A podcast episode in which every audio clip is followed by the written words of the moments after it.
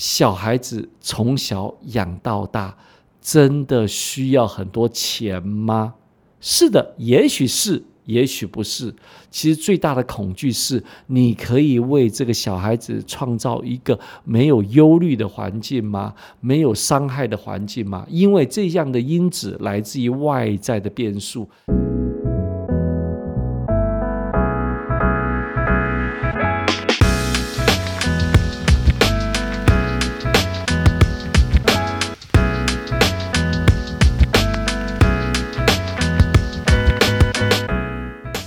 大家好，我是邱正宏，欢迎收听。当你没有安全感，二零二一年的第一季，台湾已经正式进入的生不如死的人口负成长阶段。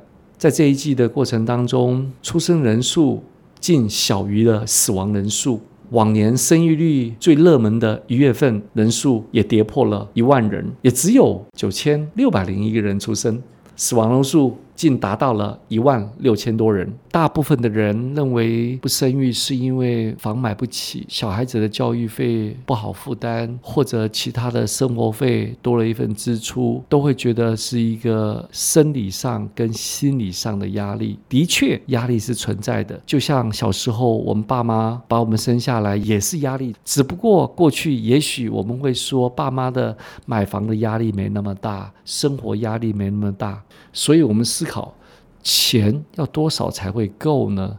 养不起，那请问养得起又是多少钱呢？不晓得所有人想过了没有？你说要很多，多多少也没有个界限，就是因为那个界限的不存在，所以对养不起产生的无比的情绪上的恐惧了。假设要有这种恐惧，我们要厘清这种恐惧的存在的依据，那就来厘清一下：从小孩子从小养到大，从小学、中学、高中、大学，甚至出国，总共需要花多少钱呢？从实际的角度来统计，大概小孩子正常的养到大，一般而言，大概两百五十万的教育费用就可以了。两百五十万是不是我们不可承担的东西？想想应该不至于。想象一件事情：小孩子将来除了钱之外，是否他将来毕业之后要承担很多的社会责任？你认为你都已经承担的够辛苦了，当然你也不希望他承担，所以构建出了除了财务感受上的理解，就是不希望小孩子承担将来很大的压力。第二个。现在小孩子出生之后呢，有可能需要受到外在因素的影响，教育也好，社会环境的制约跟限制，是不是你也担心你要花很多的心思、很多的能力才能帮得上他呢？所以这个又是一个情绪上的感受。今天不生的主要原因，是因为房贷，或者是养不起，或者是教育费用的过高，所以决定了不生。真的是如此吗？就像我们小时候一样，家里的爸妈从来没有想过小孩子养得起养不起，就心想一件事情：除了增加家庭的生产力之外，想到的养儿育女就是他的责任。从生产力的角度来看，养儿育女是他的责任。之后呢，自然而然生出来就自然随时生随时养。所以，我们小时候都会想一件事情：为什么我们爸妈这个年代里面生个五个六个都轻松自在呢？爸妈想起我们小时候教养的时候，也是很辛苦啊。过了时间，回头一看，这些已经变成一个甜蜜的负担了。所以，我们当去想象这些养不起的未来，是因为生活费用、房贷的费用。可是，我们就可以评估生活的方式是我们自己可以选择啊。买房，我们可以选择买什么样的房啊？当然，最重要的还是回到我们自己的财务管理的层面里面，我们离不离清我们自己的收支管理，按部就班的把我们的买房也好，教育费用也好。来厘清我们自己里面内心的恐惧，所以很多人会觉得将来的事情真的是养不起。其实最关键的是因为没有做计划。只要有这样的计划，有按部就班的方式，以及找到好的方法来做规划，其实这些问题是问题，但是都可以解决。为什么我们要担忧生育率的？下滑呢？死亡的人数高过于我们出生的人数，那势必会有一天死得多、活得少，这递减到最后的结果就是我们的国也没了。我相信，当一个国也没有了，一个土地上面的老百姓不存在了，你会发现人类的生存意义也就没有延续了。那最后的生命也没得延续，那身为一个人的意义与价值又何在呢？所以，出生率的确可以说是我个人行为，但是从一个人类。生命延续的角度来看待，它牵扯的是国安问题。但国安的问题是危机的，面对的方法是什么？也不见然一定要多生，至少认识这个问题，能生多少与否。当然，若真的没有经济上的考量之后，我想也许很多人会真的要生多少就是多少，就像我们小时候的家庭一样。所以我觉得还是侧重于在经济上的一个认识跟理解。除了政府打造一个有效能、安全的社会环境之外，更重要的是，我们理解能生多少的时候，我们是可以认真的面对的。所认真的面对，就是好好的计算，好好的选择自己的生活方式，在自己的能力范围当中，能做到什么样的程度。政府的补助有助于解决生育的问题吗？说有也是有，说没有也是没有。那我们用正确的方式来看待吧。有补助总比没补助好吧？补助了两千五、三千五或甚至五千，不是越多越好吗？但真正另外一个问题，你也要更思考：真的有补助了，你就愿意生吗？那也不一定，因为你还是考虑到那种情绪上的感受，以及生育以后的责任的重大。所以关键就不一定只是有没有补助，的确有补助有帮助，更重要的是要厘清真正的问题是补助吗？所以政府也更应该从这种角度来看待，不是钱的问题，是安心的问题、安全感的问题。怎么塑造一个环境，也让一般的适婚年龄的人决定而后生子，让生命的延续，最后也能让国家也继续的存在，这是生命的价值问题。所以，当我们理解这件事情的时候，最重要的，政府有许多的措施，能够有更多的补助。难道这些的补助就会强化一般人对生产的意愿吗？也许有，但是更重要的，应该看到的是，对生育这件事情是人类的一种责任。人类真正的幸福感来自于生命的延续以及影响力的延伸。对于生命延续，他认为这种延续必须要承担很大的财务恐惧以及感受上的压力，自然而然选择了压抑，也导致于生育率相对的下降。所以，若有机会来解决这个问题，必须要先从实质上的恐惧是什么予以厘清，把每一个人想清楚，小孩子从小养到大。真的需要很多钱吗？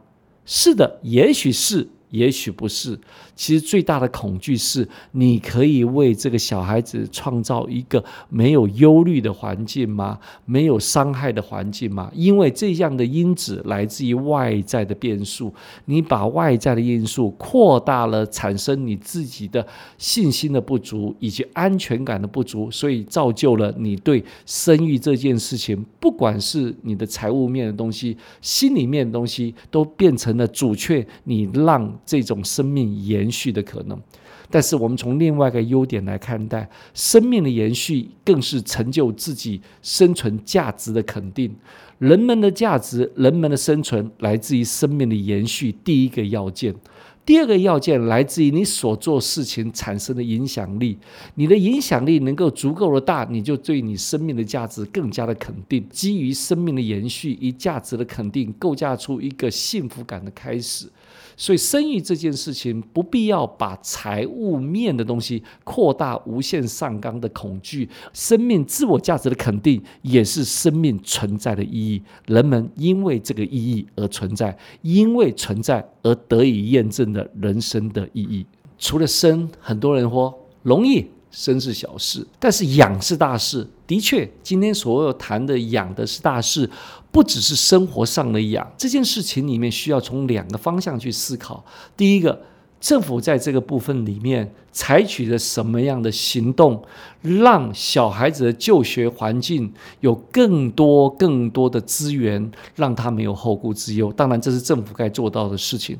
从家庭的角度里面，家里要做的事情，养难道一定要各种的才艺、各种的能力的培育、各种的家教才能够竞争门槛能够越过？就是因为我们自己认为好的学历就是好的学校，而忽略了每个人存在的价值，不是好学校坏学校，让每个人自信得以去发挥每个人的能力，各就各位的去做出自己适合的事情，而不是只有念书。所有的学校背后只是为了考试，考试的背后只是为了升学，升学只是为了进一个好的学校，好的学校只是为了找个好的工作，而忽略了人文教养过程当中每个过程当中。都可以因小孩子的适性得以充分的发挥，取得社会的认同，予以尊重。每个人要角色，每一样的职业功能都得到社会的一定的认识。从教育费用的投入来看待，自然而然投入的教育成本就不见然那么高了。许多人都会问我个问题。啊，你们生活环境也很好啊，为什么只生了一个呢？我每次都很懊恼的说，不是我不想生，也不是我没有能力养，是因为我老婆里面她认为爱只有一，生一个只有一，生了两个，一个小孩只剩下二分之一。的确，听起到这样的理论，我觉得也是个谬论，但说起来好像也有道理。我也只有欣然接受，虽然很不甘愿。所以碰到任何人，我都希望很多事情，那个一永远都是一的，不会因为生了两个就变二分之一。因为爱是无限大的，所以不会生了三个就变三分之一。所以以我个人而言，我真的很喜欢小孩子，所以我常常鼓励很多人，假设自认为还可以，还能经济能力还可以应付，还可以处理。基本上能多生就多生，因为就像现在一样，小孩长大了，有时候巴望他打一通电话都是遥遥不可及。我现在是更加的加深我自己心里想，一不成就是完全不成了。若是一的二分之一不成，那还有二分之一成，甚至还有三分之一成、四分之一成，只要有一个，我也会觉得很宽心、很欣慰的。但现在全部寄托于一个人的身上，每次要看小孩子是不是给我们有更多的感受、更多的回应的时候，就是单念一枝花这。一枝花没有给我们很好的回应之后，就觉得很失落。回想到此的时候，我就很懊恼，当初我为什么没有坚持？回到我们最后的结论，最关键的还是回到一个真正的经济因素。这些的经济因素可以量化吗？我们这些的经济因素可以被准备吗？这些的经济因素可以把它具体的描绘吗？预做准备，预做规划，自然而然，你对于经济因素的财务问题，自然您就会有更多的准备。这些的准备，您也就更多的安心了。怎么去面对？怎么去安排？怎么去规划？我想这些问题都可以迎刃而解的，自然而然。生育的问题也不会是国家问题的，是你个人怎么样看待这个问题，在你心中的价值。